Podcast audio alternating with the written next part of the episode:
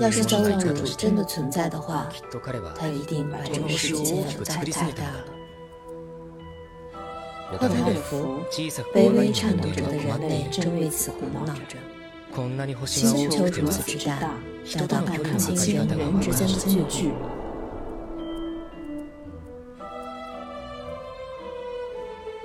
明明有着六十亿人口，但每个人却都举止不清。人们拼命的寻找着与自己毫无距离的另一个人。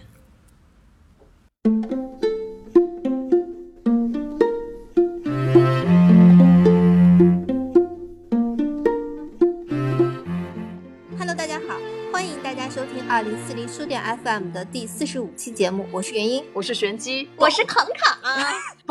抱歉，我的嗓子不太好。我是孔孔，嗨。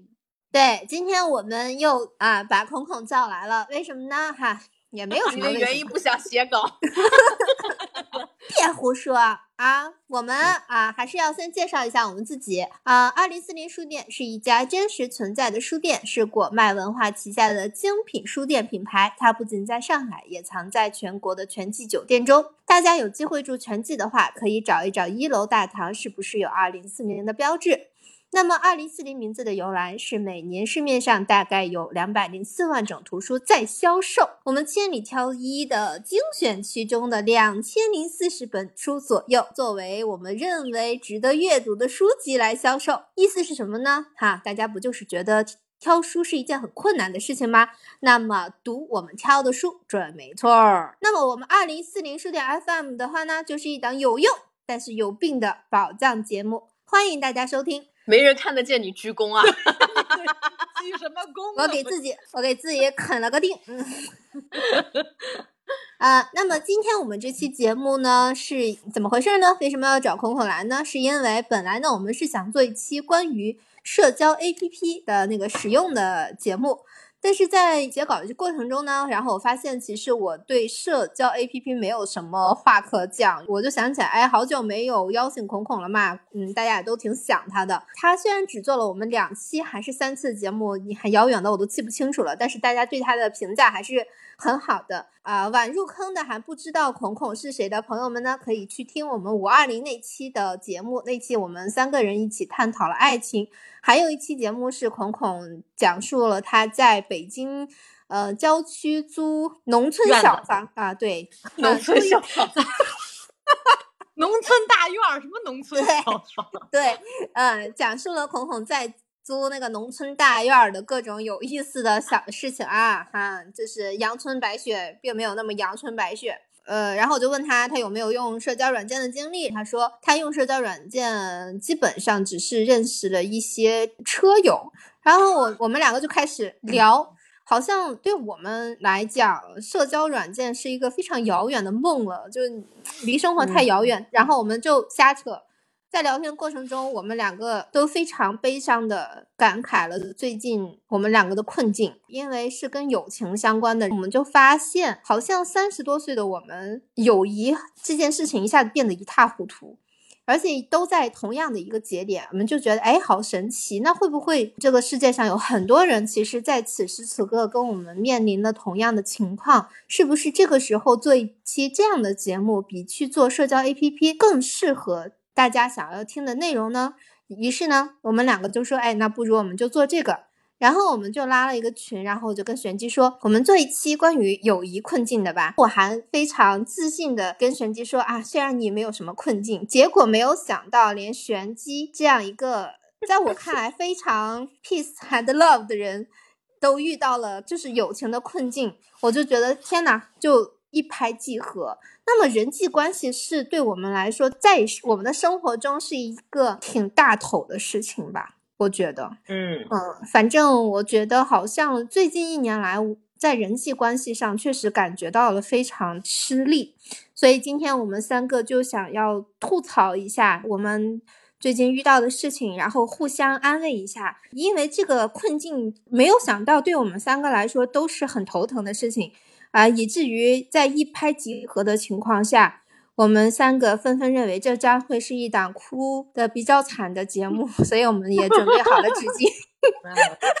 嗯，不过还有一个好消息，就是我们决定做这一档节目的初衷，本来只是想要吐槽，但是没有想到今天早上，一个做人际关系疗法的心理专家，竟然也在。此时愿意做客我们的节目，但是这个嘉宾是下一期的，就是他有可能会根据我们这一期遇到的困境来给我们做下一期的解答，就觉得哇，一下子就被升华到了。这个就是我们这期大概的一个情况。你这你这个朋友困扰你多久了？咱们按时间排序吧。啊，我这个朋友那是困扰我七八年哦，这么那你一三年一三年认识的吧。一直到现在，呃，我我先说，我怕我就哭了。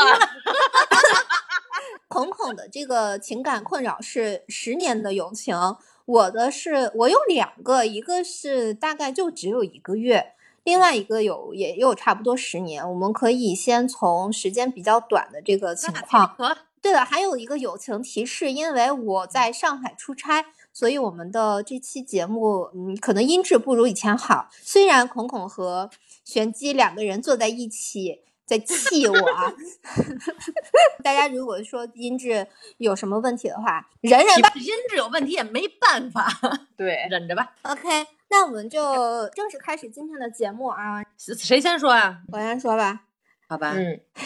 就是我之前。突破了一下自我，就是我觉得我现在已经是一个相对来说比较讲道理的人了，所以我就觉得说我想要尝试一下跟人合租。我最近几年的人际关系其实都还不错，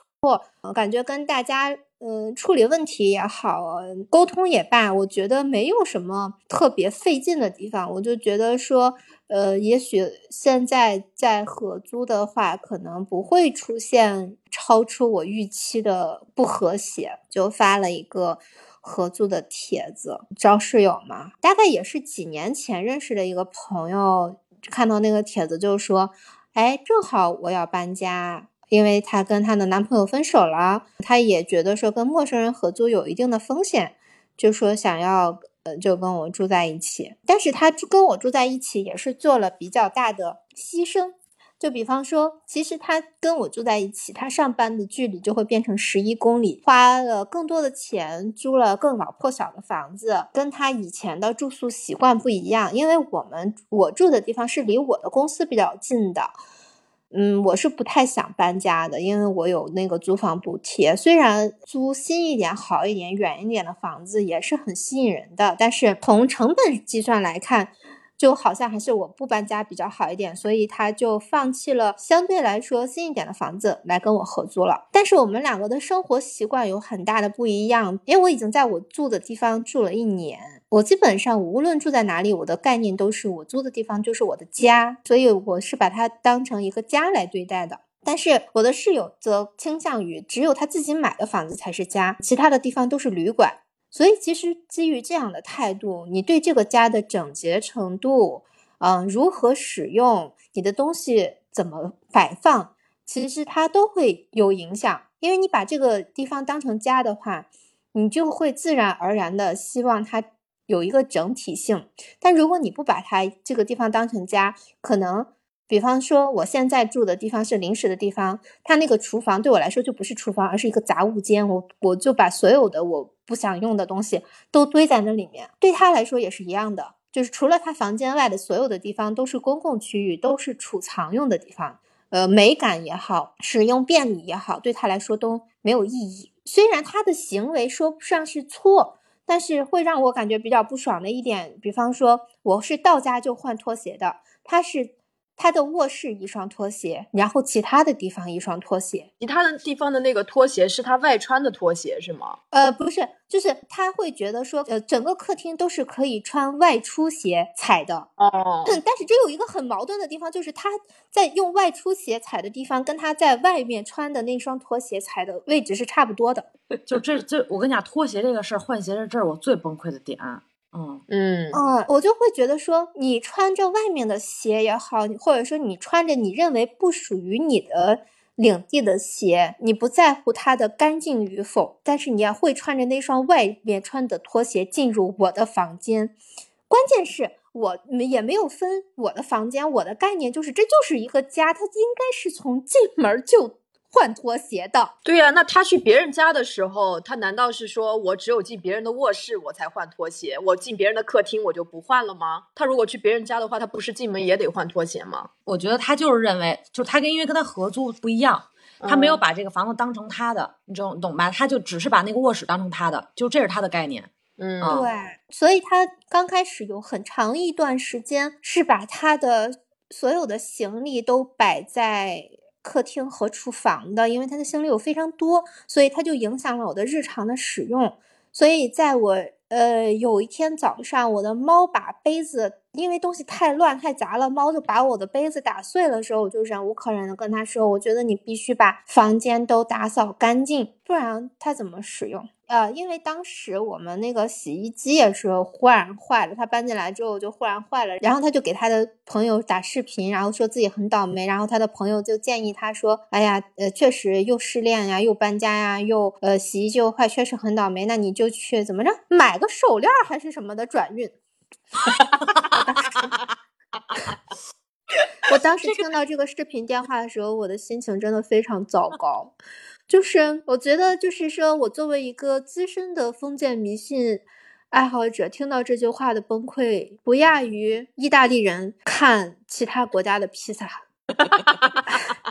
对，就是那种，但是与此同时，我又会觉得说，我不应该把我的经验凌驾在别人的经验上，因为并不是每一个人都是一个封建迷信爱好者。我也没有去跟他去说这个事情，但是当第二天我的杯子打碎的时候，我就给他发了条信息，说：“我说你最好把房间打扫干净，因为我是一个很封建迷信的人，我觉得家里乱 会。”我觉得家里乱会运气不好。我说家里保持整洁和干净是好运气的基础。我没有发出去的话是，我觉得你买一个转运手链还不如把家里打扫干净，转运来的快一些。但是我没有说，就是我跟他在认知上面有很多这方面的差异。就是我知道的这个世界的真相和他知道的这个世界的真相的差异之大呀！我的妈呀，一头猪都放不下呀！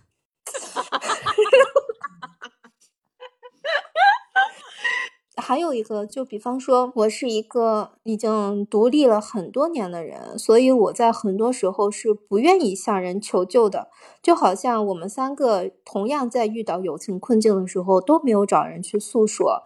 哪怕我们就在彼此的身边，只有这种非常偶然的情况。才忽然发现，我们其实是在同样的状态中的，都是习惯于自己去消化和解决问题的，对吧？但是他不是，他是遇到任何事情的第一反应都是向人求助，所以我们两个又爆发了第二个冲突，就是。嗯，洗衣机坏了，我当天晚上就查了一下这个洗衣机该怎么办，然后卖家告诉我应该怎么办之后，我就把这个方法告诉了他。他的建议是我们直接换一个洗衣机。我说好，我说我不擅长挑选这些东西，你觉得哪个好，你来做决定就好了。因为我觉得我在说出这句话之后再过问这件事情，就是在干涉别人决定和否定别人的选择。因为我觉得，呃，假如是我找洗衣机啊，我换位思考的是，我找洗衣机，我好不容易说，哎，我觉得这个挺不错的，对方忽然冒出来说，我觉得那个更不错，我会觉得非常崩溃。我会觉得说，你既然觉得那个更不错，你为什么不一开始就说就那个？你为什么还要让我花时间来找，对不对？所以我就没再过问这件事情。然后当他再跟我说他最终选了一个什么样的品牌，嗯，我就说好，你到时候告诉我多少钱就好了。这个期间我就没有再管过这件事情。然后他觉得我非常非常冷漠，他觉得他很孤单。他说这件事情为什么从头到尾都是他在处理，我都没有帮忙。然后我说，可是这件事情出的第一时间，我就熬夜去问了卖家这件事情应该怎么办。嗯，我说不然我从哪里得知这个洗衣机的处理方法来告诉你呢？这个洗衣机是他来的时候你这本来就有的是吗？对，我觉得他很有可能会认为他只是一个租客，这个洗衣机本原本就在有，然后你又是主要租这的人，所以他觉得这个这个应该你负责。他更多的是觉得说，只是因为他倒霉碰上它坏了。如果是我用的话，就是我会弄坏，只不过是因为赶上它了，所以他才不得不去背负这个东西。但是这个我会觉得我能理解他的想法，虽然我会选择跟你一样的解决方式，就是这种解决方式是偏比较效率型的，但是没有情感上面的陪伴。他需要的可能就是说，就是姐们儿俩一起去找，一起商量，然后再一起决定要买，就有一种共同在做一个事情，解决一个困难的那种感觉。他没有得到，对我也理解，是啊，没错。从这件事情上，我就逐渐发现，我们有很多很多的行为差异和认知差异，并不是说。谁对或者谁错？因为这就是只是说明我们是两个完全不同的人。还有一个事情就是，比方说他在搬进来之前说他希望我能给整个房子做一个保洁，然后我说 OK 可以。他每天都问我什么时候做保洁，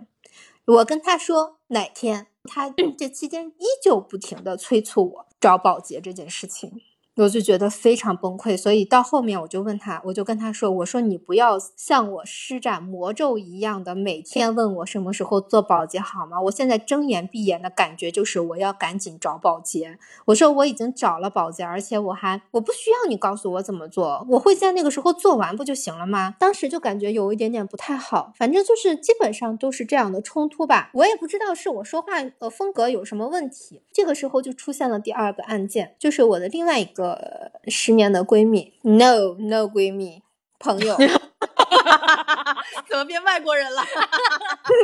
这个时候，我的朋友遇到了一个比较大的变故，她跟她的男朋友之间，就是尽管在一起很多年，但是出现了情感危机，她就半夜来我家，然后讲那个她情感危机的事情。我们就三个人一起分析了一下我那个朋友的情况，然后在分析这个朋友的情况的过程中呢，我这个朋友说了一句，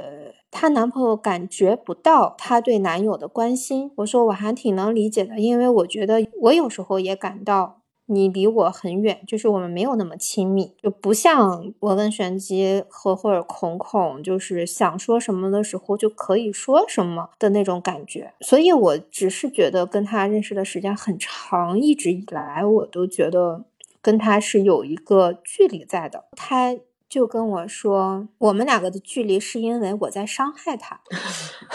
这个脑子，这直接扣了个帽子是吗？直接对，因为他说跟我交往让他感觉很受伤，我当时就傻了，我当时真的感觉说不出话来，因为呃，我这么多年开始哭了吗？你先哭 了，我感觉非常委屈。嗯，那哥你先哭先哭，哎呦，关键是最无情的是，我虽然在哭，但是我也觉得好好笑。没事，尊重自己的所有情绪。嗯。嗯，就是因为我其实我也知道，我作为一个朋友，在最早的那么那些年里面，就是我还不太不像现在懂事的那些年年里面，我确实是一个脾气不太好，可能也不太在乎别人感受的一个人。就是我虽然已经不太记得过去的我是什么样子了，但是我也知道，可能就是会无意间伤害到别人了。这个东西，因为我想不起来，所以我也没有办法说。好烦人。你俩，你俩不是笑的也太无情了。我，我感同身受了。我，我们俩共情了，你知道吗？对对对，我们两个可是共情能力很强的人，好吗？你俩为什么笑的这么开心？哦，我最近也发现，就是我情绪激动，并因为我悲伤，就是有的时候就是一激动就会想要哭，那种哭其实就是。情感丰沛到一定程度，他然后他眼泪就出来了，并不是我这个特别难受啊，特别委屈啊，有的时候也不是说有太多这样复杂，对对，复杂，而且他哭的时候还觉得自己很好笑。我明白，因为我们都会有这种感觉，嗯，所以你知道吗？就是有一种感觉，就是要对自己过去的已经想不起来的事情，别人去指责他，你就要去全盘接受的那种感觉。嗯嗯，我就想，哦，好行。你既然觉得我伤害你了，那 OK，我就接受这件事情。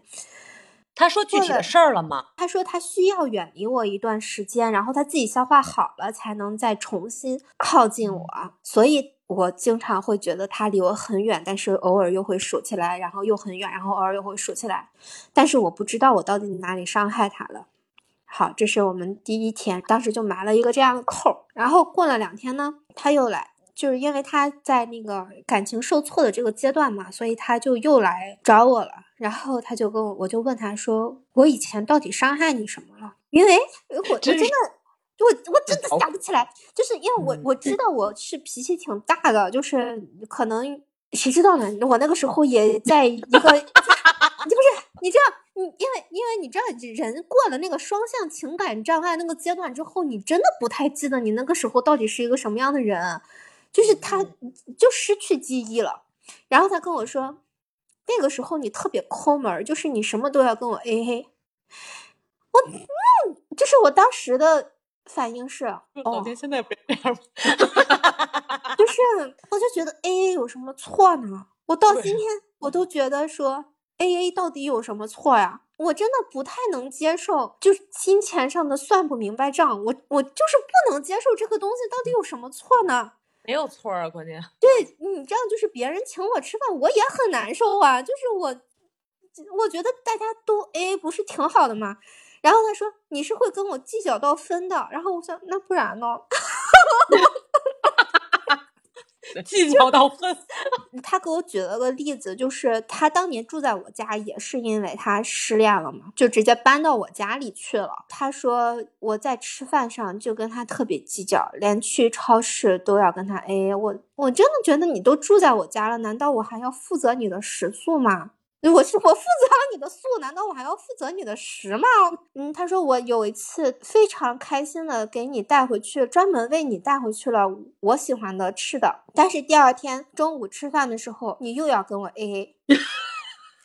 我当时的第一反应就是，这他妈是一件事儿吗？这是个连续剧吗？因为我是一个一个事儿就是一个事儿的人，我没有办法把它想象成连续剧，你知道吗？但是这就是他指责我的原因。我说 OK，我说既然你觉得这是在伤害你，那我们就各退一步，以后我们两个轮流请吃饭，可以了吧？后来就是我们两个那两天去吃饭的时候，呃，就是我没有主张跟他去 AA，我先买了单，然后我也没有说你要把钱给我之类的。但是说实话，这件事情进行到第二天的时候，我就崩溃了。我的内 心，我我做了一件特别让我觉得可笑的事情，就是我赶在他来之前，把我自己需要吃的先买了。我真的好害怕面对一件我买单或者是他买单这件事情，因为我觉得这个东西他算不清楚，我真的心里非常有负担。呃，反正就诸如此类的这样的事情吧。她不是跟她男朋友情感危机吗？我发现了一件特别不公平的事情，就是她觉得我跟她 AA 是在伤害她，但她男朋友跟她 AA 为什么不是伤害她呢？就是她跟她男朋友出去玩，她可以出机票，然后男友出食宿，那是你男朋友，你都能接受他跟你 AA，为什么我跟你 AA 不能接受呢？我觉得这不公平。而且你男朋友在做了伤害你的事情之后，还能厚着脸皮跟你 A A，嘴上说着补偿你，然后厚着脸皮跟你 A A。我只是有这个习惯，然后你就觉得这是伤害我。我大大姐，你有没有搞错？是到底是真正伤害你的人是你男朋友？为什么你不去跟你男朋友争取你的权利，却来跟我争取这个权利？而且把我劈头盖脸的说了一顿我根本不记得的事情呢。关键是你对她的这些疑问，比如说她跟男朋友的这为什么不 A，你有没有当面问她？我问过呀。她怎么回答的呢？独立女性。那不是那这套理论，就是我现在特别不明白的是，她本来失恋了，她来找闺蜜其实是想有陪伴的，然后她来你这儿又又批判你，又我就不明白这人的目的是什么。我也不知道，怪我就觉得你一直在为他提供情绪价值，然后他一直相当于是在跟你这找找茬儿啊，我就觉得没有，因为我我跟你们描述的只是他找茬的这个部分，当然肯定还有别的部分，就是因为我确实在我们的关系中，就是起码在最近的这一次里面，我是在给他提供情绪价值的，或者说我在朋友之间一直都是一个以情绪价值的这个提供者存在的。嗯，因为确实我也没有给你们花过钱，对吧？我我只给你们提供过情绪价值，所以你这句话其实还甚至让我反映到一个感受，就是我给他提供的情绪价值竟然是没价值的。他是不是觉得他在思考我跟他 AA 这件事情的时候，是不是完全没有考虑过我在为他着想？每次在陪伴他这件事情上也是在付出呢？呃，就看上去他在指责你在乎钱，但其实他才是在乎钱的那个人。没错，对我一直因为我听袁英说了半天，我就发现袁英跟他理解的根本就不是一回事儿，你不觉得吗？嗯，对，关键是更可笑的是，这个事情过去之后，我还没从我这个朋友的身上，这对我的指责上反应过来。然后我这个室友，嗯，在我们那个结结束合作的时候，呃，因为他不经我同意就搬走了我放放在房子里的桌子和椅子，所以我非常生气。然后我就问问他为什么这么做，因为那个桌子和椅子是我跟房东说好了要留留给房东的，所以当房东跟我说桌子和椅子不见了的时候，我觉得非常打脸，因为这是我跟人家说好了的事情。嗯，但是因为他是我的朋友，所以房东认为是我让我的朋友搬走的。我就去问他这件事情，他的意思是留给房东很可惜，然后他本来是想要把这个这套桌椅卖掉，然后让我他卖掉之后，这就等于说给我一个惊喜。这叫什么惊喜？心是好心，心是好心，我我我承认。但是因为我刚开始跟他说，我当时的截图有给玄机看吧，应该是，就是我我当时说的话。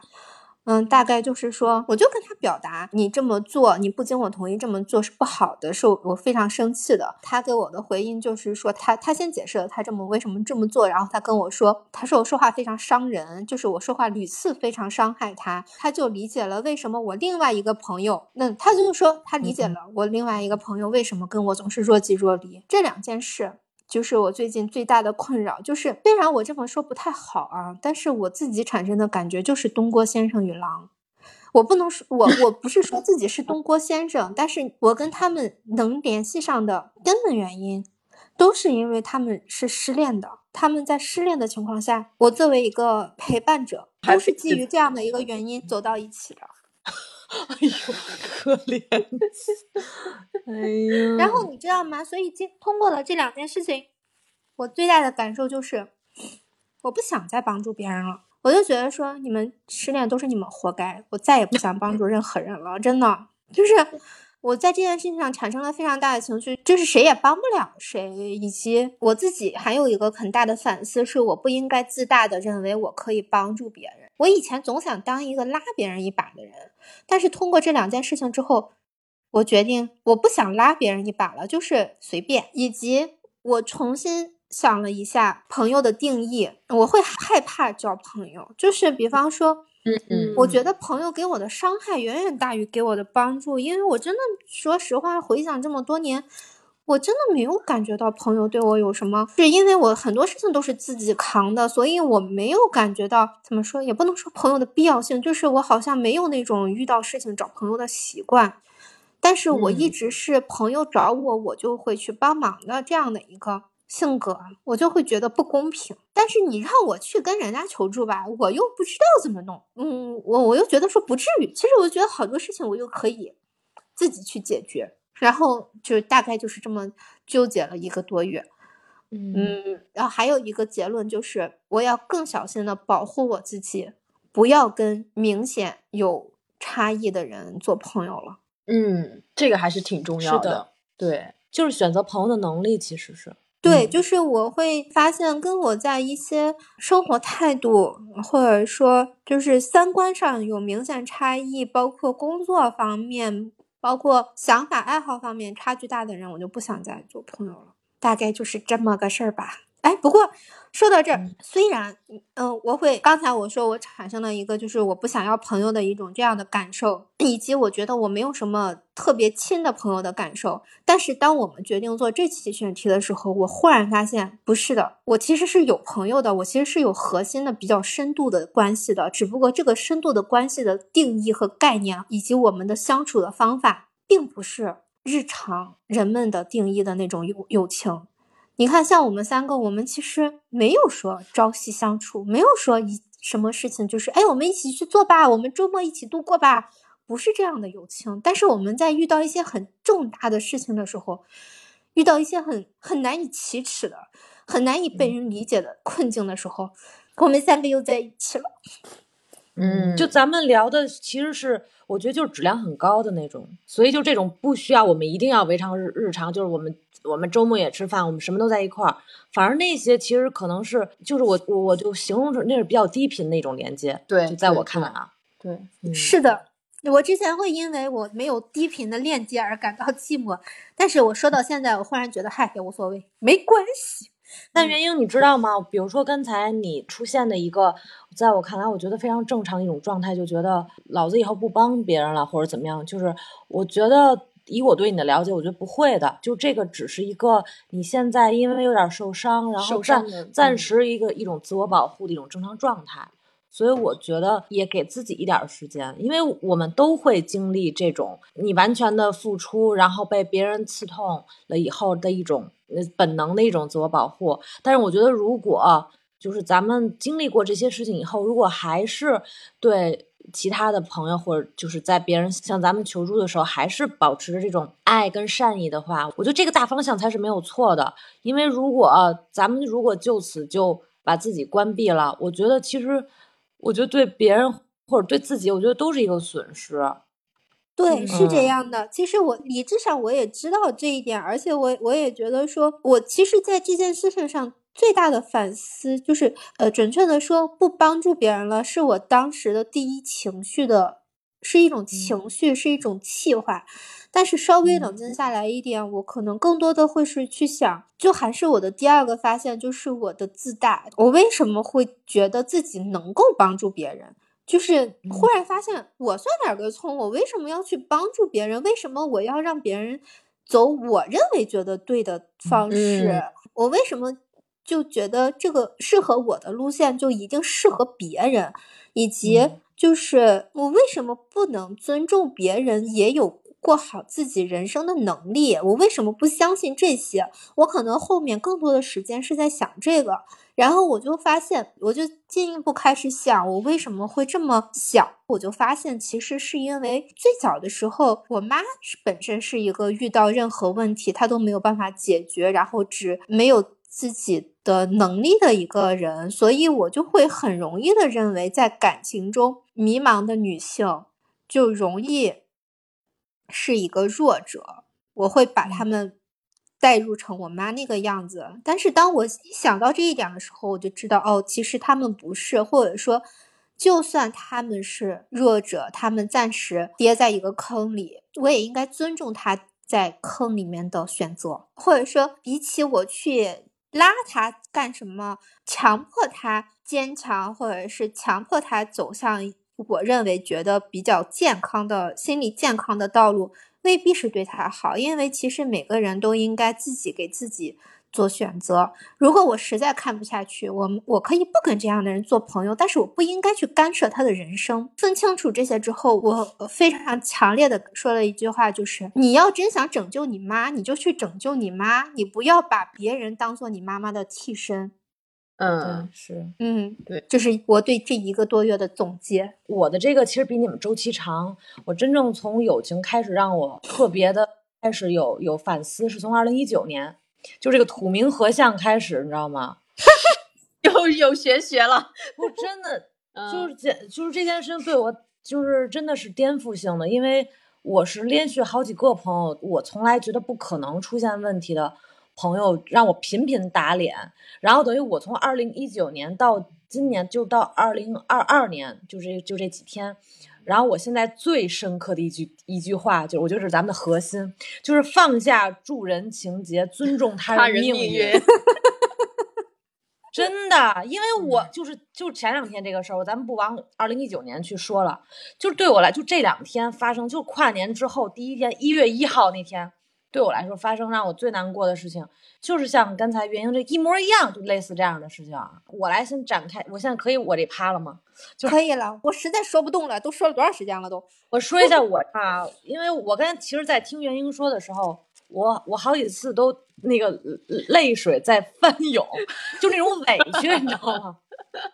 本来我想把好多话是留在咱们就最后做那个年终总结那天，就是咱们去复盘，比如说咱们这一年都经历了什么。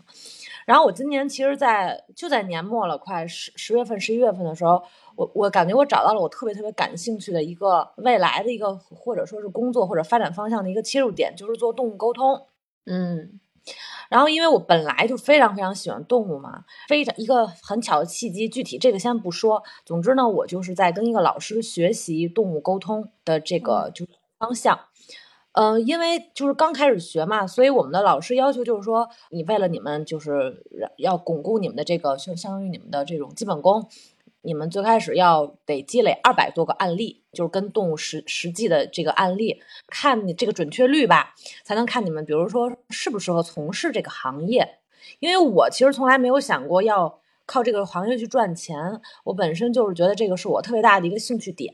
所以我本身就是没有很多其他的一些目的性，纯粹是爱好，所以进入的这个行业去接触。然后我刚一接触了以后呢。我身边的很多朋友，因为大家都养宠物，所以大家就会有对宠物有很多很多的这种问题，就是希望通过借由我是一个管道嘛，去问一下、沟通一下，比如自己家里的小动物各种各样的开不开心啊，爱不爱吃饭啊，有没有身体上的一些病痛啊。我特别好的一个朋友，我们已经认识十年了，我也帮他的其中的一个小动物做了沟通。另外呢，有一个小动物没有做沟通。后来就在我们跨年回到家，我们跨年还是在一起跨的。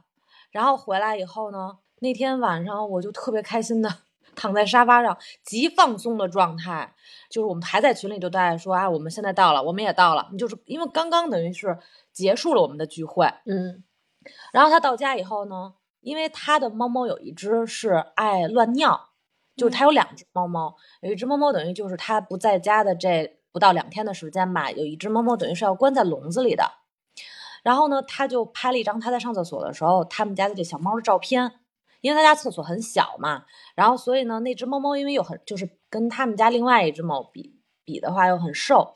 所以他当时发了张照片。然后我呢就非常下意识的，因为我平时也会这么说，就会说我说哎呀太好可怜呀。他呢就说哪儿怎么可怜了？嗯，说那个我我就是现在就是说。在独宠这只猫啊，就因为现在只身边只有它，因为它更就是就是它本身更喜欢另外一只猫，就那只猫其实更受大家的欢迎，所以呢，我们时常就会老觉得哎，这这只更小的这只猫，感觉它受冷落，但是我们从来都没有把这件事情上纲上线到一个。程度上去指责过它，会去说它他，所以那天呢，就是也是无意中，就是完全就是无心，我们就说，哎呀，好可怜啊。然后其中另外一个朋友也也垫了一句话，那意思就说啊，求求别关我啊什么的。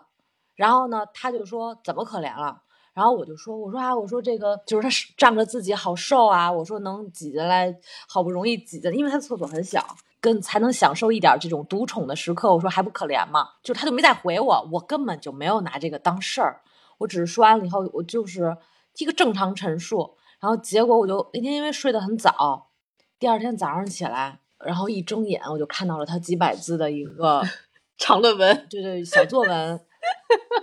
然后我当时看到那个作文的时候，我就第一反应，因为我只是粗略的一看，我还笑了，因为我就觉得我这朋友好可爱啊。他的大概的反应就是说，他就解释一下为什么要关这只猫。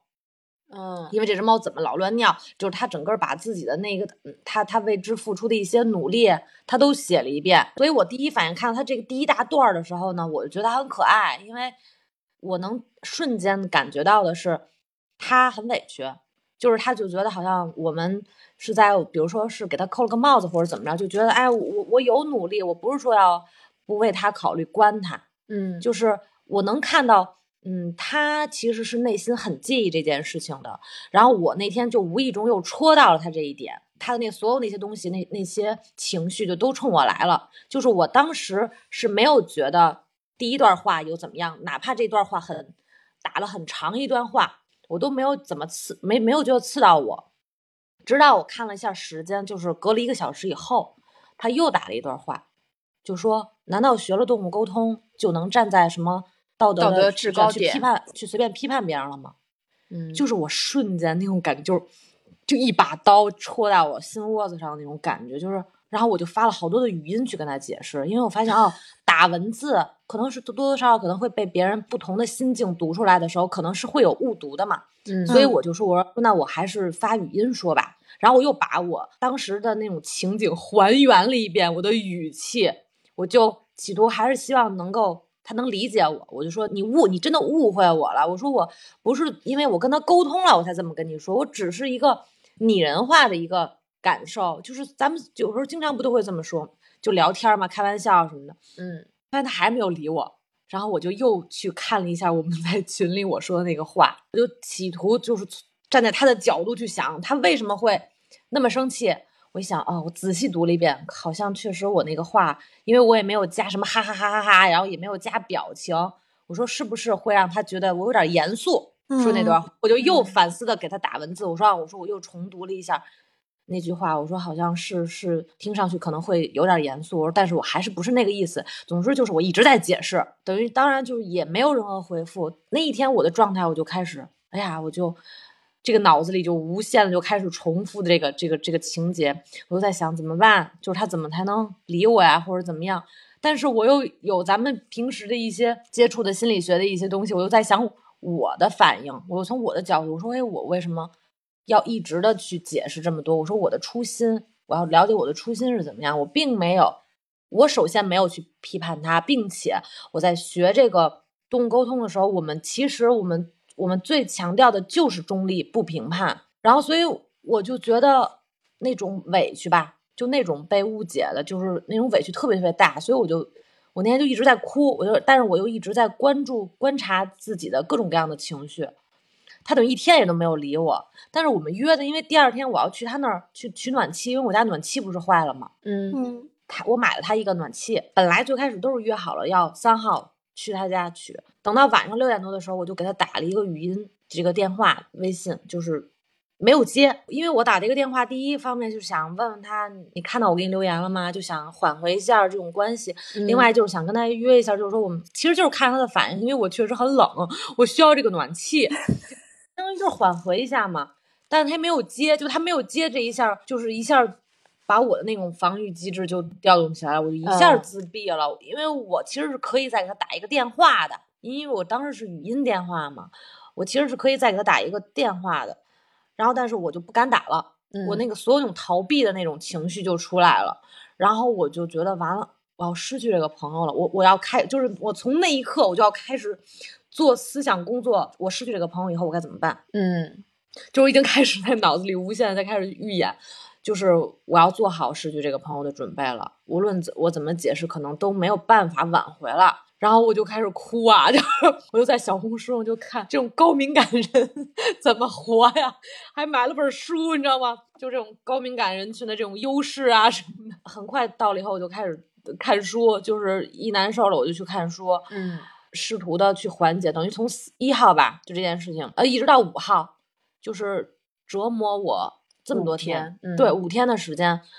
我一直在想怎么办，一会儿好一会儿坏，就我那个情绪啊，跌宕起伏的。但是我最明显的一种感觉就是，嗯，我觉得他不是在冷处理这件事情，就这是我的感觉啊。我虽然我不知道他，但是我感受到的是冷暴力。对呀，对，就是我觉得很多时候，就包括我们现在呃描述的这些东西，它未必是事实，未必是正确的，但是这就都是这些事情发生带给我们的感受，我们的眼睛看到的部分，就是它不一定是真的，因为你所有的什么公说公有理，婆说婆有理的这些东西，全都是因为每个人的每个视角不一样，但是每个人产生的感受是真实的，所以我就觉得尊重我的这种感受，我的感受就是觉得。我在被冷暴力，然后那种感觉我就钉在那里了，就是我动弹不得，我不知道我该怎么做。因为我为什么没有给他打电话？因为我特别担心我的这种穷追不舍吧，会打扰到他，嗯，就是反而会更招人讨厌。但是我又很恨我的这种想法，嗯，因为我应该更关注我自己的想法，我不是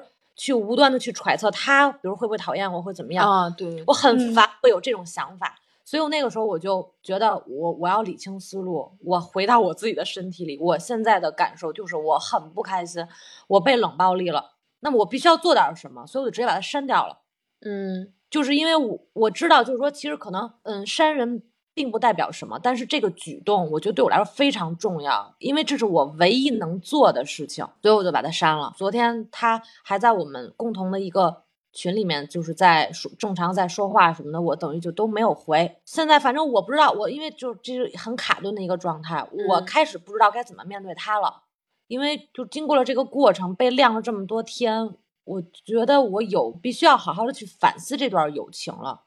因为有时候我交朋友，我可能跟跟原英还不太一样，因为我觉得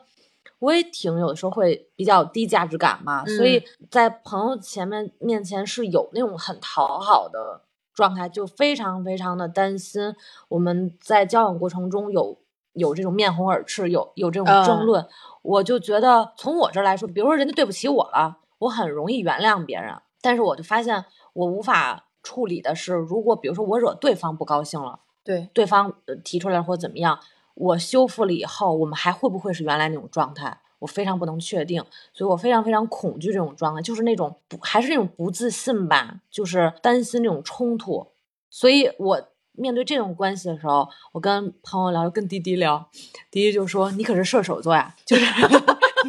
你你勇敢啊。”我说：“我现在非常的上升双鱼，就是我的那个怂啊那种自我保护全出来了。”我说：“我现在我能感觉到的就是受伤害、委屈，我想做的就是先先远离吧。”就是看不太清楚这种状态，我先退后，我先远离。然后元英昨天的一句话特别的治愈我的，就是我们所有人看到的。就是没有所谓的，就是这个真相。我们的那个交流的角度来说，就是你刚开始的话让他生气，他发那一段到那边，他的行为都是我觉得没有太大的问题，因为他在正确的表达他的感受，这都没有问题。但是当你解释完以后，他不理你，这个我觉得从就是友情的角度来讲就不是很合适了。就算是争吵，也比这样就是冷暴力要好。况且你也是在很真诚的解释你当时说那个话的意图。我真的生气，他能得到一个理由，他能知道你是怎么想的，就应该就没有问题了。嗯，因为我不能要求，就是说我我是无心。嗯，就我不能说啊，我是无心的，你生气就不应该。我从来不会这么觉得，我只是觉得，哎呀，我无意冒犯。比如说，如果我真的是一句随口说的话伤到你了，我先为这个感到对不起，我道歉了。我是觉得。你哪怕看到这句话，你说个嗯，比如说我消化消化，对吧？我还生气，就都没事儿。就我不是要求我跟你解释完，你就必须要理我，或者你就必须要不生气了。我只是觉得，哪怕就是打个空格，就是让我看到，就是你有个回应，怎么样都行。没有，所以为什么我我才后有了接下来的一些各种各样的情绪起伏？我发现我就被架在那里了，我非常非常难受。他用他在用冷暴力惩罚我，对对对，这种这种感觉不安，对，非常难过。嗯，我昨天说的那句话是我发现我认为的真相和他认为的真相背道而驰，就是大家看到的东西是不一样的。然后你说是就是没默契，并不是谁玻璃心。然后我就想了一下。我当时的困扰也确实是这种感觉，就是我在被别人投诉的时候，我很震惊的是，我是好心，但是反而是被两个人都投诉成为一个伤害者、一个加害者，这个让我觉得非常难以接受。而且你看，我那个十年的那个朋友，他的投诉是我十年前是一个加害者，我可以说我不记得我以前的事情。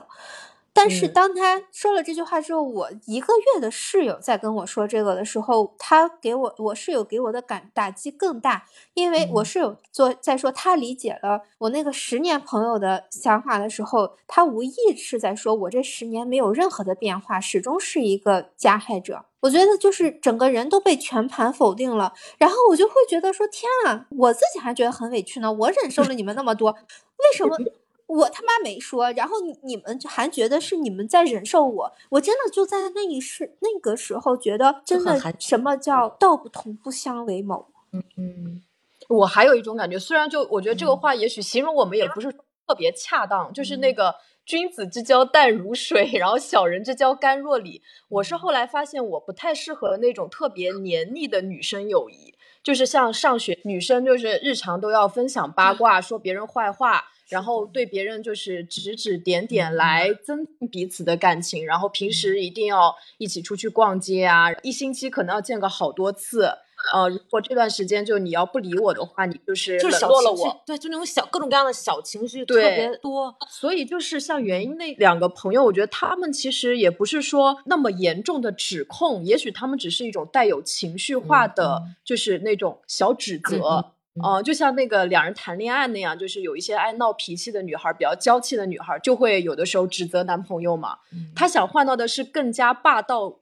总裁式的宠溺，就是但是我就就会觉得，凭什么？因为我也是个女孩儿呀。我的感觉是，呃是你们平时是依赖我多一点，就像我可能给你们解决问题的时候更多一点。这但是这不代表我就要成为你们的保护者。我始终觉得说，友情难道不应该是平等的吗？是相互的吗？我崩溃的点，你知道是什么？是因为嗯我也是有一个加强，就是这件事情不是一个就今天发生这么一件事情，是因为在二零一九年的时候，嗯就发生了一个完全一样的事情，四个人的一个聚会，就是其中就包括有我打官司这个人，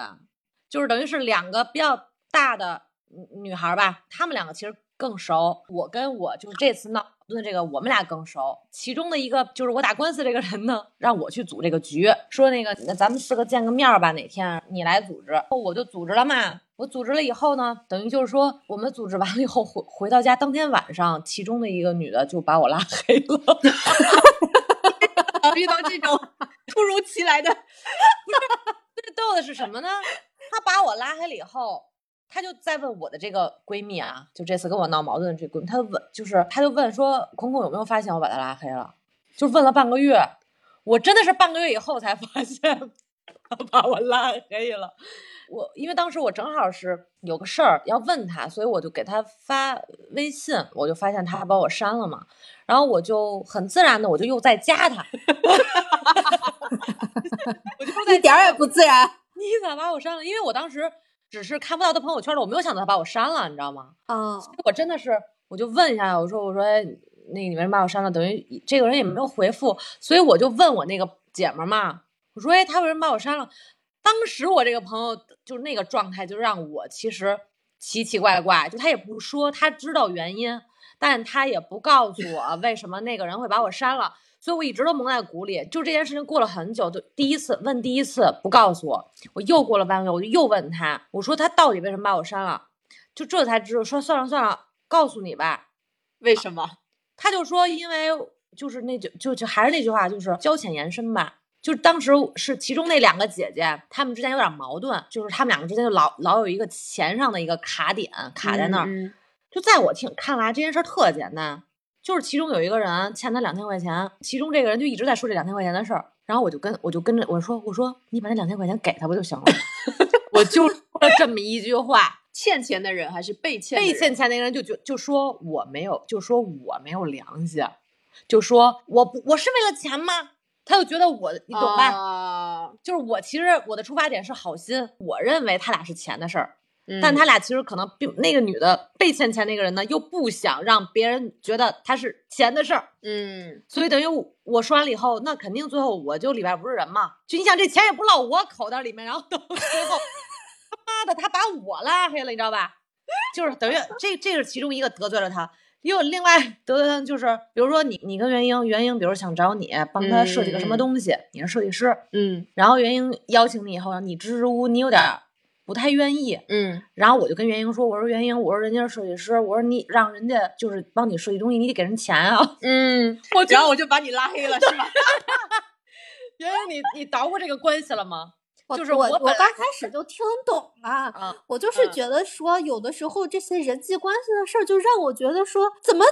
我就是就他经常会出现一种感觉，就是哎，我平时觉得哎我挺好的，我就是在自己的朋友里面也挺善个人的，怎么就一一旦踏出这个舒适圈，就里外不是人呢？没。哎呀，你知道我这件事情真的就是我整个就就是困扰了我好久好久啊，特别痛苦，让我。你像这个是九年十月份发生的事情了，就是我这几年经历的全他妈是这样的事情，所以让我害怕对我就觉得完了，我就是我张嘴记错呀，就是 我害嘴李翠莲，就就挺真的挺吓人的，我就会觉得说天啊。这个世界到底还存不存在友谊？而且我现在也很害怕交新朋友。其实我我现在最新的朋友实际上是玄机，嘎嘎新。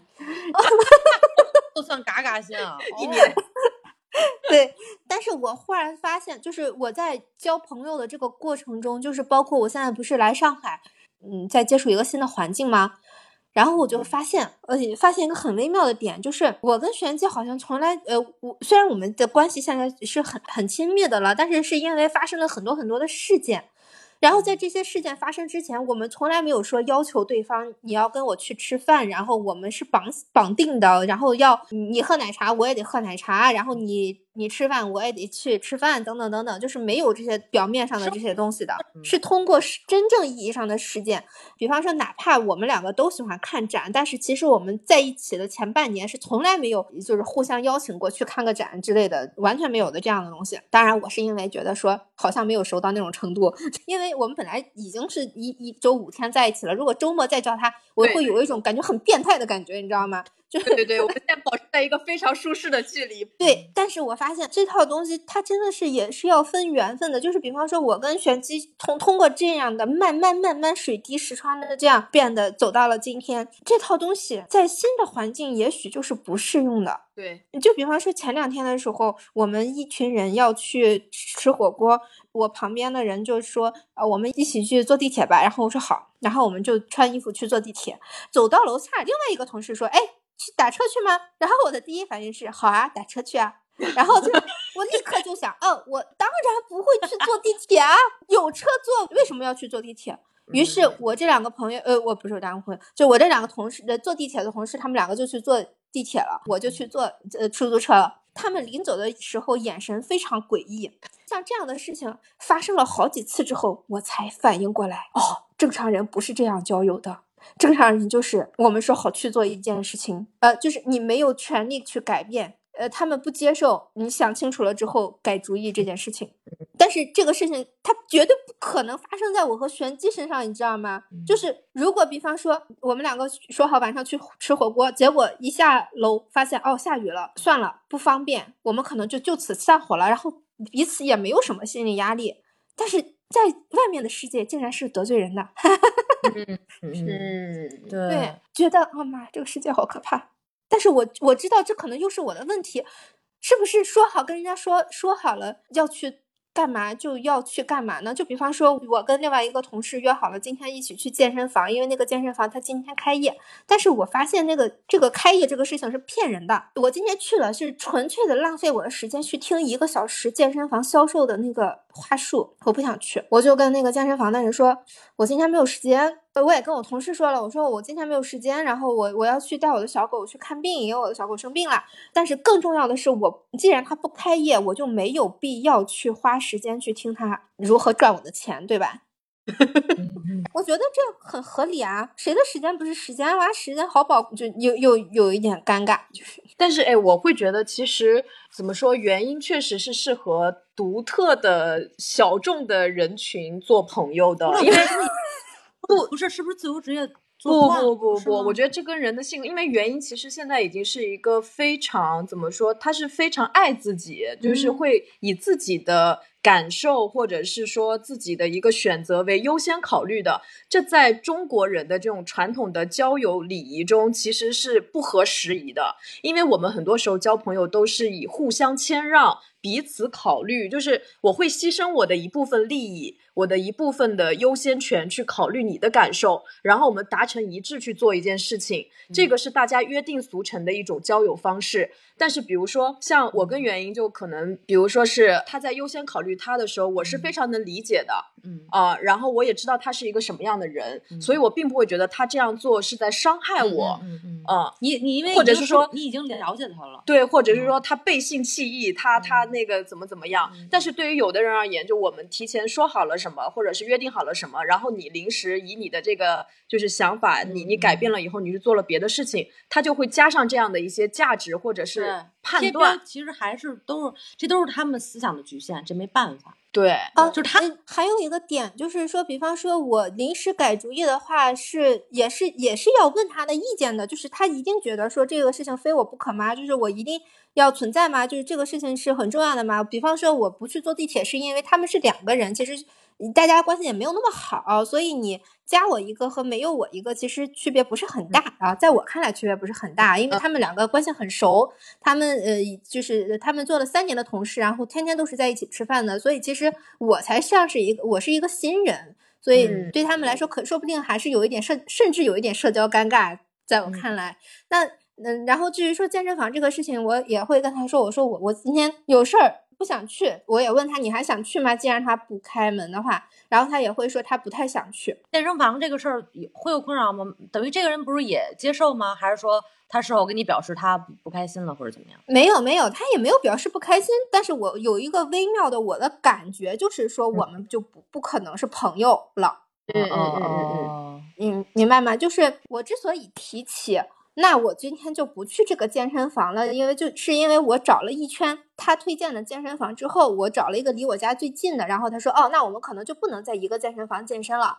然后我说，哦，那既然我们不能在一个健身房健身了，就算了，就算了这个事情。啊，对，因为我们一开始是想要去一去一个健身房的嘛。嗯，哎，我突然明白了，是不是有些人，比如说一块儿坐地铁，或者一块儿怎么怎么样，或者一块儿健身，这个对于他们来说，咱们关注的点是健身，他们关注的点是社交，而且是团体，是不是团体？有没有一些人特别喜欢团建，天生就喜欢团建？你看，你看这个这个考虑结果不一样，就是原因考虑的是结果导向的。比如说我回家，我要更舒适的方式回家，我肯定找健身房，我要找离我家近的健身房。对，但是嗯，他们考虑的是我们要一起去健身，我们要一起去坐地铁，我们哪怕牺牲离。嗯，对，什么的，我们也要一起，我们要一起。他们的关注点是一起，咱们的关注点是我们效率最优化，对对，效率最优化 啊，对对，是是这样，是这样。然后这个其实也是我跟我室友的矛盾。嗯嗯，我觉得不用，我觉得其实我需要学习原样的一些东西。我你现在都有一点混乱了，你知道吗？然后我来说我这个啊，我先拿这个刚刚跟你们最接近的一个例子来举例，就是我这个朋友他们是夫妻俩嘛，然后。有一次，就我们一起出国，嗯，出国的时候呢，因为我起的比较早，第二天早上的时候，因为我起得很早，他们又爱睡懒觉，我就自己去吃早餐了。嗯，吃完早餐以后，我就受到了指责。这个指责就是，你为什么没有跟我们说，就自己先去吃了早饭？你难道不知道我们是一个团体吗？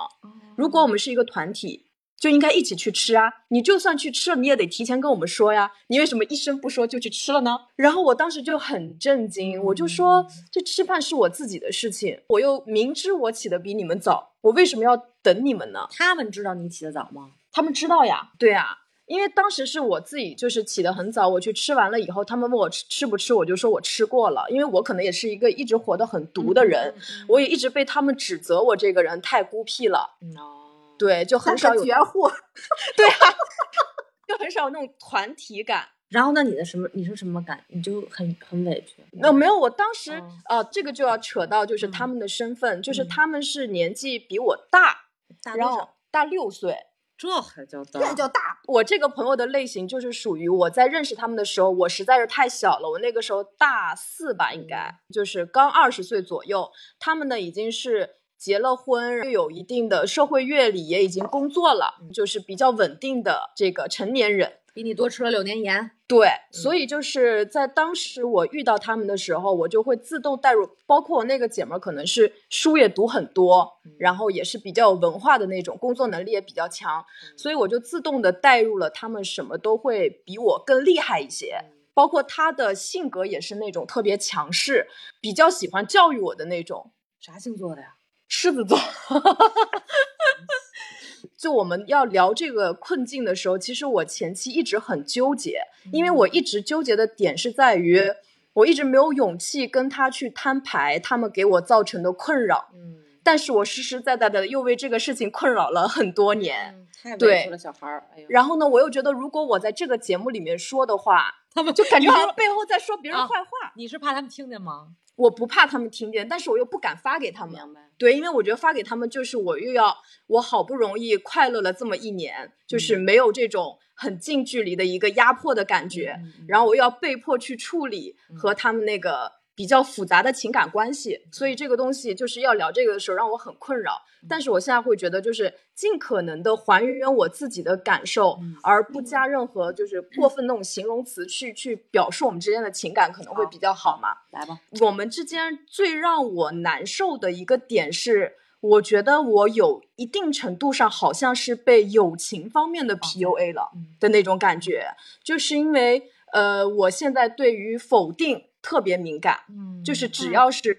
有人在说你这样不对，不是这样的，你就然后我就会认真的听，然后听我到底哪里错了，我哪里有问题，就这样我我要去怎么改，就会形成一种自我的一个反思的模式。嗯，对，这是因为就是在跟他们相处的过程中，特别是我那个姐们儿，她就是属于那种。也许是不自觉的，非常善于强势输出观点。然后这些观点里面呢，也许有的观点其实是我到现在还是比较认可的，但有一些观点我到现在还是比较疑惑的。呃，怎么说？我我用一个比较形象的一个人物去形容他，就是我身边常年陪伴着一个张爱玲这样的人，非常的尖牙利齿。就是我们身边所有的朋友认识的都会形容他就是一个就小钢炮一样。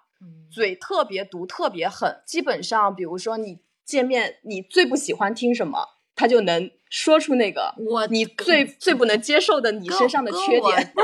我我他都能说什么缺点啊？比如说。哎，就是有一些人可能是外表上面的，有一些人可能是性格上面的，因为他很犀利，他能够观察到这种东西，但是又会在玩笑中说，就会让别人会觉得气不起来吧？对我生气好像也显得我特别没礼貌，但是我要不生气吧，我觉得这个有一点点冒犯，就类似于这样的一个说话的程度。对，然后我在跟他相处的过程中，就是会我时常有这样的被冒犯感。但是我又觉得他好像在为我好，嗯，在指导我，在以比我更多的经验过来人的方式来爱我，然后来教我这些东西。所以就很多时候我都是被动的接受了这些，而没有去反驳。就比如说，呃，他有一个观点，这个观点我到现在还是很存疑的，就是。女人，她就是你，如果年纪一大把，你嫁不出去，这个还是比较失败的。就是想跟他好好聊聊。可能会有一些女生啊，但她确实个人的一些，有一些人，她确确实个人行为习惯什么的，就是会被人诟病。她会经常跟我讨论这些人，就说啊，这个人就是难难怪她嫁不出去，怎么怎么样。就包括如果我在单身的时候，她就会催促我，比如说谈恋爱，会很着急的想让我赶紧嫁人。如果在我谈恋爱的时候呢，就又会呃怎么说？之前可能我确实选的男朋友不怎么样，她就会去说我男朋友的一些一些。问题。就是我会觉得，就是总会让我有一种过多的来干涉我的生活，就是感觉好像我离开了我的原生家庭的父母，在我的北京的生活中，成年以后的生活中，我重新又给自己找了个爹妈，然后这个爹妈还是属于那种还挺有文化、挺有能力，你在某些程度上你好像不能去反驳他，然后他是一个对自己。非常非常挑剔的人，有点完美主义倾向。比如说，他他的身材一直保持的非常好，然后也非常努力的挣钱，就工作各方面其实也都很好，包括对外形啊、外表、穿衣打扮都是严格要求的。嗯，所以因为他对自己要求很严格，他对我的要求也会很严格。嗯，呃，我以前从来不知道我我的体态或者身体有什么样的一些缺陷，然后也都是通过他而知道的。就比如他会说我脑袋大，我脖子短。我溜肩，这种人是你怎么可以忍受七八年？我可，但是他是以我希望你变得更好看，不是个脑袋大。咱们日常生活中怎么小头？就是咱们只能在美图秀秀里小头。就他说这种东西是没法改变的呀。就是他会说，哎，你那个就是你你脖子短，你呢，或者是说我平时如果呃穿一些衣服不好看，他也会说你今天穿的这个衣服不好看。基本上衣食住 行每一个方面，我们俩都闭眼记的。这这他妈是个 纪委，我去！哎，你们真的不知道玄机的头有多小。如果玄机的头算大的话，我的老天爷啊，我可能。对我为什么就是跟他们能维持这么长的一个友谊呢？就是因为毕竟我那个时候大学就是临近毕业，他们其实帮了我很多，就包括我在这种找工作啊，就是包括我那个时候迷茫的时期，确实给了我很多的一个帮助，而且帮我介绍了一堆当初在北京认识的刚开始的一些朋友，所以因为这个我会觉得很感激。这个就要牵扯到我原有的一个家庭里面，可能就是我很怕亏欠别人，因为从小我父母他们会非常强调他们对我的付出，然后就让我有一种但凡别人帮过我。就我一定要滴水之恩涌泉相报，因为这个就觉得他们是我进入社会以来我的第一对恩人，然后又很照顾我，包括他们对我的感情什么的也是非常的深刻，包括现在我们依然还维持着，其实还是挺亲的一个关系，导致就是我对他们有一点近乎于言听计从，即使心里觉得他说的有一些东西我不是很认可。我也不愿意去反驳，因为我潜意识会怎么觉得呢？就是如果我去反驳，我第一我会不会伤害别人，或者是说如果他随便说了一个玩笑话，我又当真了，那他会觉得我这个人对特别矫情、特别敏感。还有就是，如果我真的跟他生气的话，我也吵不过人家，人家就是觉得无力。他他跟我吵架的时候可以发这么大段，我每次都是无话可说，我就说不出很多呃有有理有据的一些证据，就导致我。一直处于一个类似于像鹌鹑一样的状态，很劣势，其实对状态，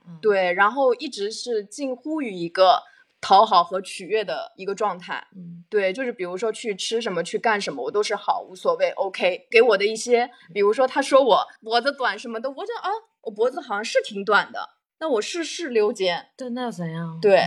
就是我觉得这个东西他也没有办法反驳，但我那个时候就没有去。内心是受到了伤害，但我却没没有正视那个情绪，就没有正视那个我好像被人 judge 了那个情绪。然后，因为我觉得它是一个客观的事实，那就 OK。嗯，还有包括我们，比如说一起去做一些事情，他什么事情都很爱叫上我。然后我们曾经也是接触的过于的紧密，基本上就是一星期要见三四天。然后在这个过程中呢，这个人他跟你三观不合。就是很多观点，其实你不是很认可，但是他是一个话比较多的人，他一直在输出，我又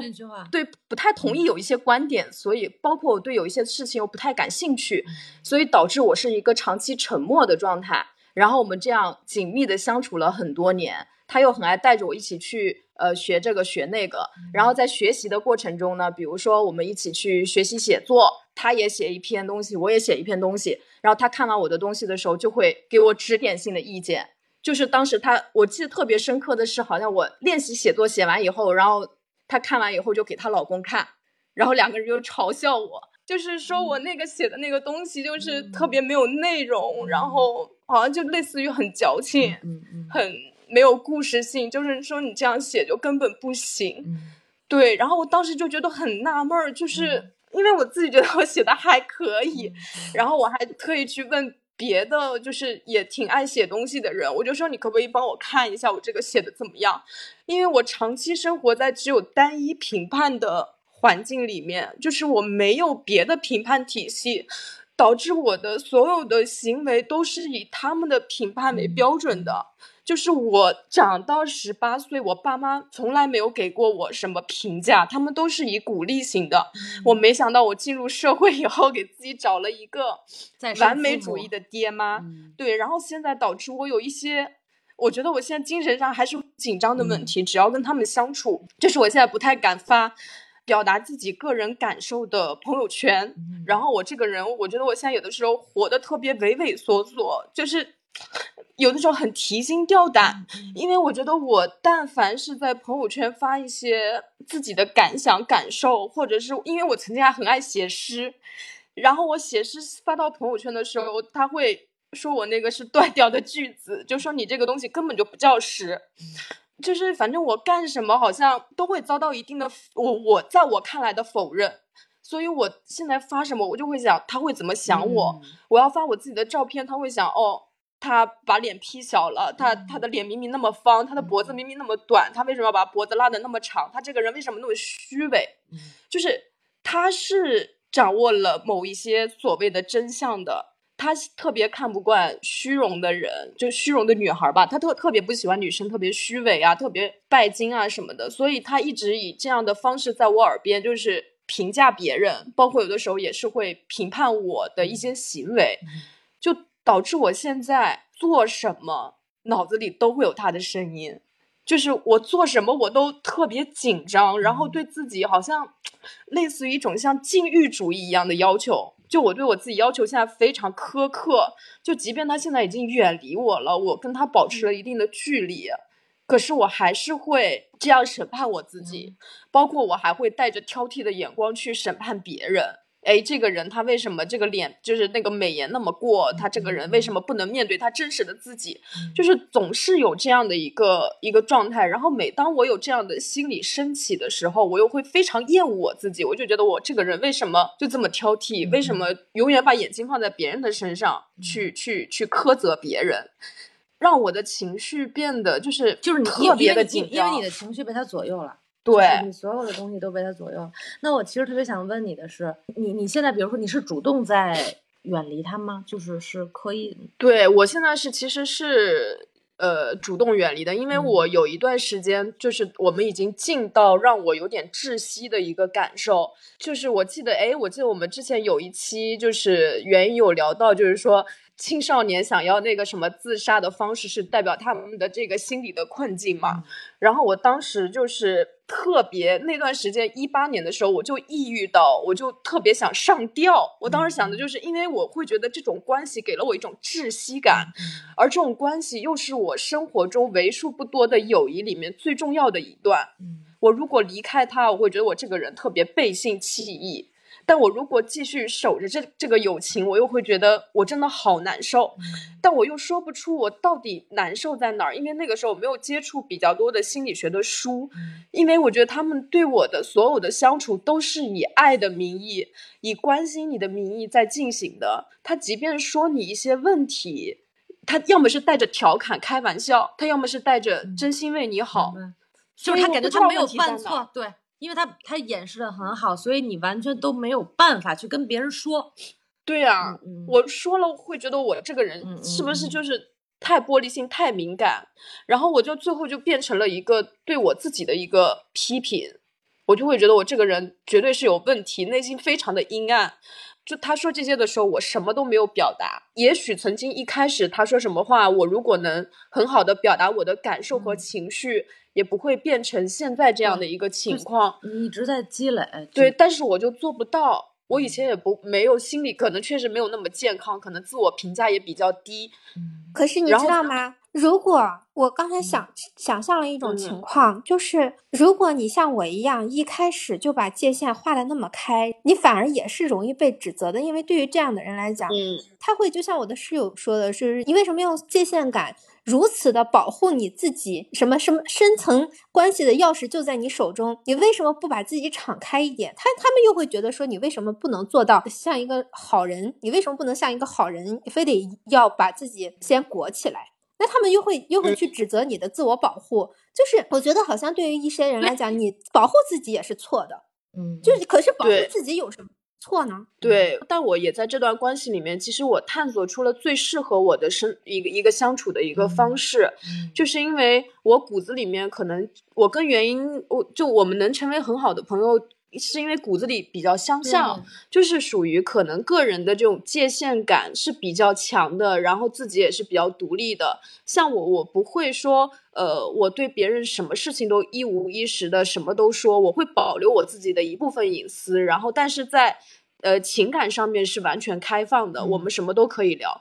可是个人生活，我觉得有一些东西你没必要就是呃什么就嗯今天放屁明天拉屎这种东西没有必要什么都说的一清二楚。但是就是跟他相处的时候，他就会有一种觉得我这个人也有一点远的地方，就是因为我没有把一些东西跟他说，很多时候我就自己可能在偷偷摸摸的搞事情，也不跟他讲。但是我会觉得这样是我唯一能让我们的关系延续下去的一种舒适的感受。对，所以其实我是在跟原因的相处中，我反而就是体会到了我应该找什么样的友谊。因为我当初刚开始遇到原因的时候，我其实是有点害怕的。就是因为我那个朋友其实有一个类似相同的气质，就是一个就他感觉上还是有一种比较冲的，说话比较比较直率，然后性格也比较直率，也是比较乐于分享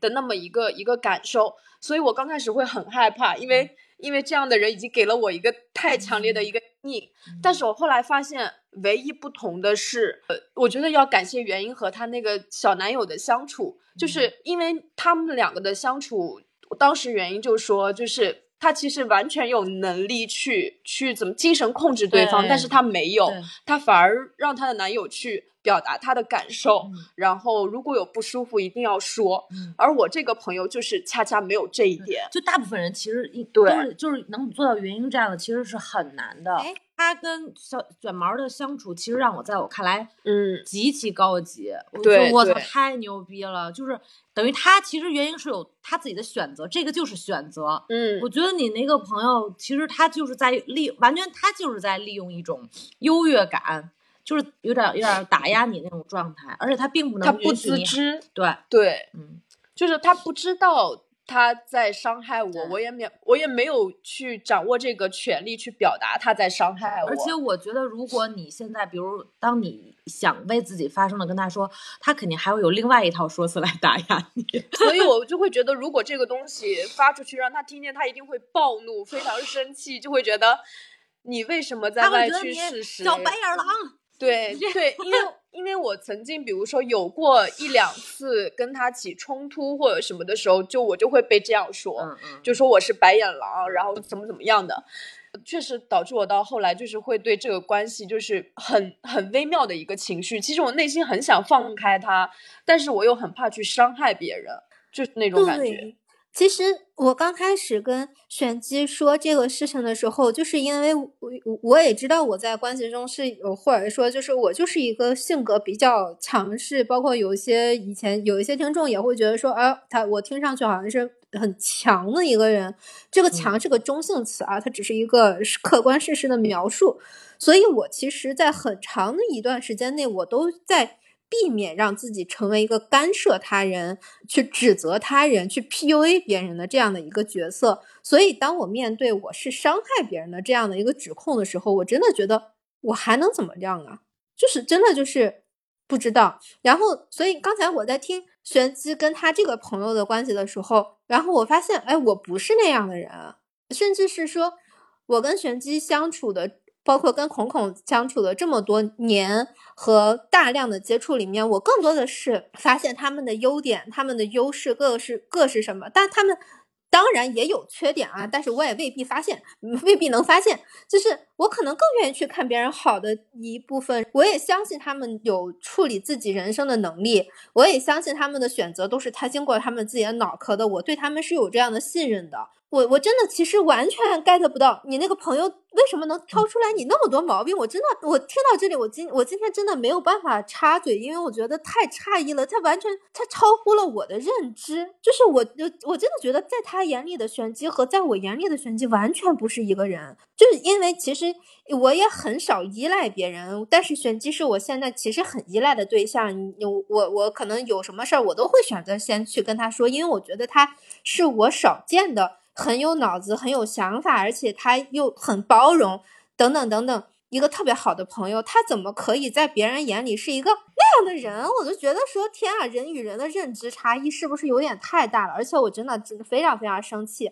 尽管我知道你们接下来也还会是朋友关系，也还会是。不错，但是我会希望你就是能够更保护自己一点吧。就是呃，如果有一天他们真的因为听了这期节目，然后对你非常被对你发火或者怎么样，这既然我们已经知道是他是一个这样的事情，就算了，真的就算了。这段关系对你来说，如果他他们不愿意改变，他们坚持他们是对的话，可能这段关系也许就到了一个结束的时候。我觉得是什么？就是他也肯定了我的很多的优点，但他也是会很直言不讳的说我的很多的缺点。这个过程是什么呢？他有点就我觉得拔苗助长，而且我刚好是属于就是最二十多岁的那个那个女生，其实是有一个很大的变动的。刚好看那个什么性爱自修室里面，青春期的小孩儿和。家长之间是其实是有很大的矛盾，就比如说里面那个角，他刚好处于那个发育的状态，然后他会有很多奇奇怪怪的自己的一些观点，他在他妈看来就是一个笑话。但是这个时候，你是选择让他尊重他的一个成长，还是说你拿一个呃已经是成年人的事实去直接告诉他，或者是直接去抨击他？这是你的一个选择。是的，对。然后我的朋友就是属于他太希望我好，太希望我变成一个呃自强、自立、自爱、自信的一个女人，导致他，所以他过度伸手伸的太长，对手伸的太长。对，就是越界了。哎，对呀，会不会是这样？会不会是这样？就比方说，我对。我刚才提到的两个朋友，我对他们的选择和处理方式的能力没有信心，不太信任，呃，可能会引起了一些冲突。那会不会是因为你们确实是认识的太早了，你又做过一在他看来一些不靠谱的决定，所以他也会不相信你的能力？对呀，你想我在就是很简单，比如说我们现在在看小红书上面一些小姑娘的时候，我们也会觉得她们非常不可理喻。比如说为什么要穿着那么暴露，然后去拍那么那么那个的一些一些。视频有的时候也觉得，呃，还挺难理解，或者是说为什么就是跟这个男朋友就这么搞不清楚。我那个时候二十多岁，就像我以前也会犯很多傻逼，就是干很多蠢事，有很多虚荣的过程。对，对呀，这是个过程，尊重他人命运嘛。对，但是他就是助人情节很强，然后而且他加上他说话非常难听。你想是用张爱玲那种非常犀利的方式。一下子就打到你的天灵盖上，就是对于那个时候的我而言，一方面确实让我成长了很多，但另一方面也给我带来了很大的恐惧，内在的一个恐惧。对他这种一刀直入，然后迅速把你拉到一个就是成熟的状态的一个话语，就变成了我现在对我自己的不停的这样的一个审判。你你，我觉得你知道你给我的感觉是什么？就是说，其实你的这个朋友。咱们因为都比较，就是咱们仨啊，我觉得，嗯，很像一点，咱们都其实比较喜欢看别人的优点，对，就这个其实是咱咱们在一块儿的一个核心。一般让咱们觉得不舒服的状态，其实可能就是往往会，呃，第一次见面或者怎么样，就先看到别人缺点的人，就这个一般就比较不太能成为我的朋友。你的这个朋友其实他是有选择的，第一他有他是过来人，他比你多吃六年盐，所以比如你。犯那些傻逼好，他可能他都有过一些这个想法或者怎么样，所以他对他来说他是有选择的，就是选择他怎么对你。嗯，另外就是他并没有做到真正的尊重你，就是其实这是他的问题。但是我想对你说的是，这个部分这就是他自己的事情。嗯，你能做到的，我觉得就是应该你看到你自己，虽然他为你好，但是我老娘就是不舒服。嗯，就是这一点其实很重要。我觉得现在。在我看来，你慢慢慢慢的，你你都已经敢跟我们来聊这期节目，来说这个，我觉得非常牛逼，非常勇敢。嗯，你你知道，而且我通过你们两个的描述，我觉得我我是你俩的这个中间一个中间，因为因为你看啊，就是我起诉的那个人，嗯，就是你这个朋友这个角色哦，就这个人他困扰我非常久，就到直到你想，这是哎，我装修房子是哪年的事儿？是是二零二零年的事儿了，等于我们。最后闹得非常不愉快，持续了好几个月，然后直到二零二一年的年初，我还在关做关于他的一个非常恐怖的梦。就这个人相当于也是一直，他比我也是比我大十几岁，对我更有一些各种各样的发言权。包括我在给他装修院子的时候，我很累，然后我发在朋友圈，他会马上直接语音打过来，他就说你有什么权利喊累？是不是很像？所以你刚才，所以你刚才说，你刚才说到的时候，我为什么也哭了？是因为就那种感觉又回来了。但是我现在能感觉到，我又没有那么的共情，是发现我从那个里面走出来了，就是因为我给了一个自己最后一个仪式感，就是我把他起诉了。嗯，我们现在这个官司可能要到二月份才能正式往下走一个呃流程，法院流程。我你看，我求助一圈朋友就。当时我太难受了，因为这件事情，嗯，就是我毫无保留的去帮人家装修院子，到最后我我变成了一个傻逼，就是还是那种里外不是人，就很就是最后就是被我我就是被扫地出门，你知道吗？就那种状态，就是用完你了，然后滚滚吧，然后到最后还给你扣一身屎盆子，就那种状态，呃，所以我当时也是想各种各样的方法怎么去解决，到后来我发现。没有人能帮我去解决我自己的成长路上要去经历的事情，嗯，所以那么可能有人说啊，你去选择起诉这件事情太傻了，就是那种过来人啊，就是我那房房房东，就是总之就是说你可能会非常不值当，就是这是在用社会人来评判，就觉得我这个举动非常蠢，非常的不讲效率吧。但是我又知道这件事情我只能这么处理，是因为我没办法去找一帮社会人去堵他家门，就像工头的那种形式似的，就是直接去堵堵堵你家几天门去要尾款。我只能，我想要我的尾款的方式，那我只能走法院起诉。然后，所以我就觉得这件事情对我来说，结局我是否能拿回我的设计尾款，其实已经并不重要了。对我最重要的事情，其实就是我拟完了起诉书，这个事情立案，对自己是一个有个交代。不然，我真的觉得在这件事情里面，我太憋屈了。就是我，我被人任人拿捏，就那种感觉，就是跟玄机的那种感觉完全一样。他为你好。你说不上他任何，但是你不知道为什么哪里就是不对。对对，那就是那种感觉，那种感觉非常痛苦，卡在那里。